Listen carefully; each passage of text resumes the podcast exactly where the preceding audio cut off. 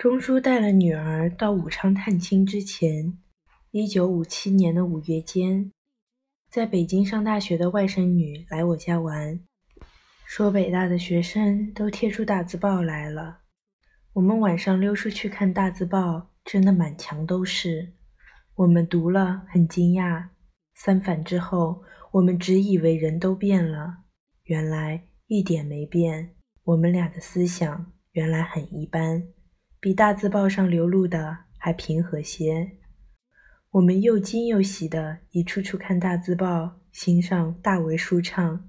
几年来的不自在，这回得到了安慰。人还是人。接下就是领导号召民放了。钟书曾到中南海亲耳听到毛主席的讲话，觉得是真心诚意的号召民放，并未想到引蛇出洞。但多年后看到各种记载，听到各种论说，方知是经过长期精心策划的事，使我们对政治悚然畏惧。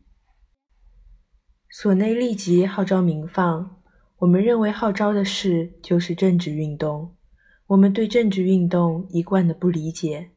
三反之后曾批判过俞平伯论《红楼梦》的色空思想，接下来是肃反。又是反胡风，一个个的运动的次序我已记不太清楚，只记得俞平伯受批判之后提升为一级研究员，钟书也一起提升为一级。接下来是高级知识分子受优待，出行有高级车，医疗有高级医院。接下来就是大鸣大放，风和日暖，鸟鸣花放。原是自然的事，一经号召，我们就警惕了。我们自从看了大字报，已经放心满意。上面只管号召民放，四面八方不断的引诱催促。我们觉得政治运动总爱走向极端。我对钟书说：“请吃饭，能不吃就不吃；请不葛却，就只管吃饭，不开口说话。”钟书说。难得有一次运动不用同声附和，我们两个不明也不放，说的话都正确。例如有人问你工作觉得不自由吗？我说不觉得。我说的是真话。我们沦陷上海期间，不论什么工作，只要是正当的，我都做，哪有什么选择的自由？有友好的记者要我明放，我老实说对不起。我不爱起哄，他们承认我向来不爱起哄，也就不相强。钟书这年初冒寒去武昌看望病夫时，已感到将有风暴来临。果然，不久后就发动了反右运动，大批知识分子打成了右派。运动开始，领导说这是人民内部矛盾，内部矛盾终归难免的，不足为奇。但运动结束，我们方知右派问题的严重。我们始终保持正确。运动总结时，很正确也很诚实地说，对右派言论有共鸣。但我们并没有一言半语的右派言论，也就逃过了厄运。钟书只愁爹爹乱发议论，我不知我的公公是准右派还是漏网右派。反正运动结束。他已不在了。政治运动虽然层出不穷，钟书和我从未间断工作。他总是能在工作之余偷空读书，我以勤补拙，尽量读我工作范围以内的书。我按照计划完成吉尔布拉斯的翻译，就写一篇五万字的学术论文。记不起是一九五六年或一九五七年。我接受了三套丛书编委会交给我重译的《堂吉诃德》的任务。恰在反右那年春天，我的学术论文在刊物上发表，并未引起注意。钟书一九五六年底完成了《宋诗选注》，一九五八年出版。反右之后来了个双反，随后我们所内掀起了八百起运动。钟书的《宋诗选注》和我的论文都是白旗。郑振哲先生原是大白旗，但他因公遇难，就不再拔了。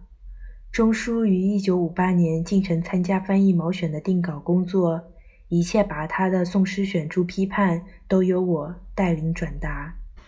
后来因日本汉学家吉川幸次郎和小川环树等对这本书的推重，也不拔了，只苦了我这面不成模样的小白旗，给拔下又撕得粉碎。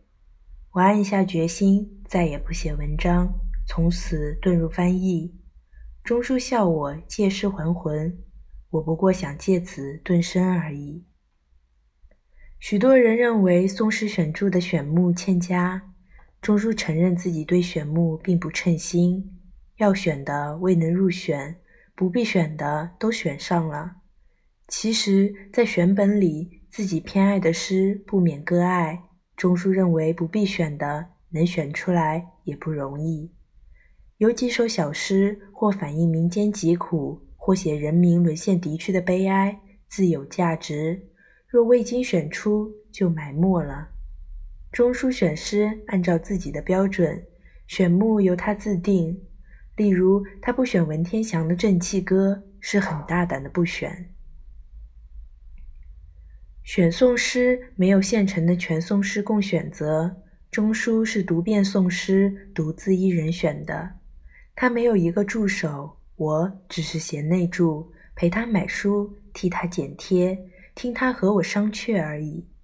那么大量的宋诗，他全部读遍，连可选的几位小诗人也选出来了。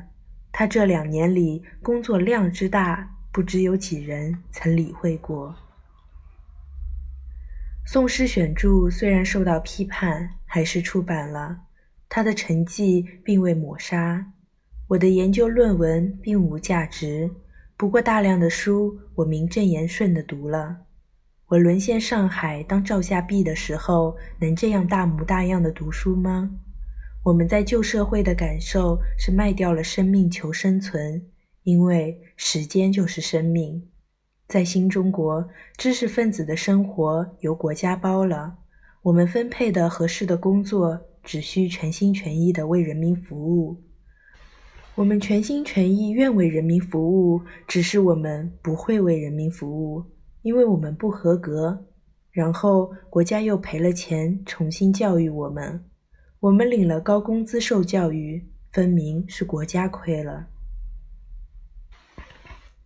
我曾和同事随社科院领导到昌黎走马看花，到徐水看亩产万斤稻米的田。我们参与全国炼钢、全国大跃进。知识分子下乡下场改造自己。我家三口人分散三处。我于一九五八年十一月下放农村，十二月底回京。我曾写过一篇《第一次下乡记我的下放》。钟书当时还在城里定稿，他十二月初下放昌黎，到一下一年的一月底回京。阿元下放工厂炼钢。钱元到了工厂，跟上一个八级工的师傅。师傅因他在学校属美工组，能画，就要他画图。美工组画宣传画和钢厂的图远不是一回事。阿元赶紧到书店去买了书，精心学习。师傅非常欣赏这个好徒弟，带他一处处参观。师傅常有创建，就要阿元按他的创建画图。阿元能画出精确的图，能按图做出模型，灌注铁水。他留厂很久，对师傅非常佩服，常把师傅家的事讲给我们听。师傅临别时送他一个饭碗口那么大的毛主席像章留念。我所见的像章中，属这枚最大。钟书下放昌黎，比我和阿元可怜。我曾到昌黎走马看花。我们一伙人是受招待的，而昌黎是富庶之区。钟书下放时，三年饥荒已经开始了。他的工作是倒粪，吃的是梅白薯粉掺玉米面的窝窝头。他阴历年底回北京时，居然很会顾家，带回很多北京已买不到的肥皂和大量当地出产的蜜饯果脯。我至今还记得我一人到火车站去接他时的紧张。生怕接不到，生怕他到了北京还需回去。我们夫妻分离了三个月，又团聚了。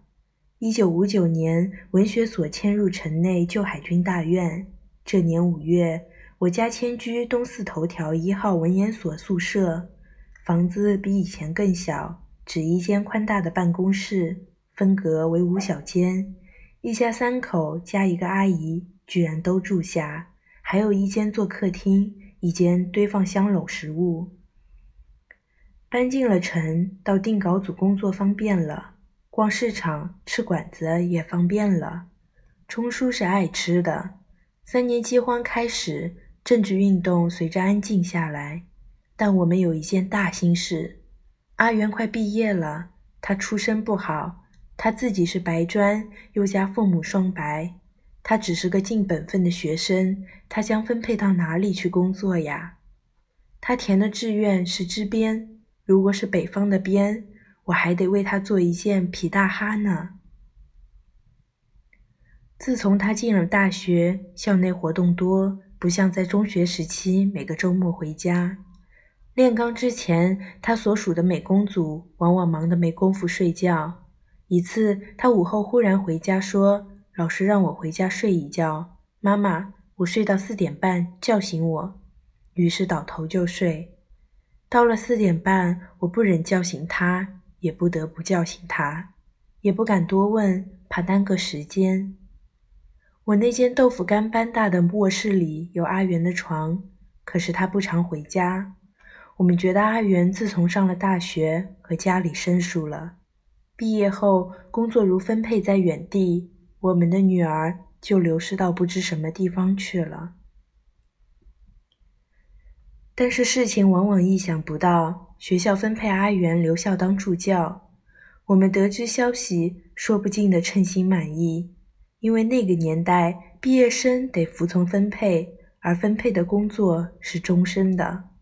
我们的女儿可以永远在父母身边了。我家那时的阿姨不善做菜，钟叔和我常带了女儿出去吃馆子，在城里一处处吃。钟书早年写的《吃饭》一文中说：“吃讲究的饭，事实上只是吃菜。他没说吃菜主要在点菜，上什么随便的馆子，他总能点到好菜。他能选择，选择是一项特殊的本领，一眼看到全部，又从中选出最好的。他和女儿在这方面都擅长。”到书店能买到好书，学士会上能评出好文章，到绸布庄能选出好衣料。我呢，就仿佛是一个昏君，我点的菜终归是不中吃的。吃馆子不仅仅是吃饭吃菜，还有一项别人所想不到的娱乐。钟叔是近视眼，但耳朵特聪；阿元耳聪目明，在等待上菜的时候。我们在观察其他桌上的吃客，我听到的只是他们的一言半语，也不精心。钟叔和阿元都能听到全文，我就能从他们连续的评论中边听边看眼前的戏或故事。那边两个人是夫妻在吵架，跑来的这男人是夫妻吵架的题目，他不就是两人都说了好几遍名字的人吗？看他们的脸。这一桌是请亲戚，谁是主人，谁是主客，谁和谁是什么关系，谁又专爱说废话，他们都头头是道。我们的菜一一上来，我们一面吃一面看。吃完饭算账的时候，有的戏已经下场，有的还演得正热闹，还有新上场的。我们吃馆子是连着看戏的。我们三人在一起，总有无穷的趣味。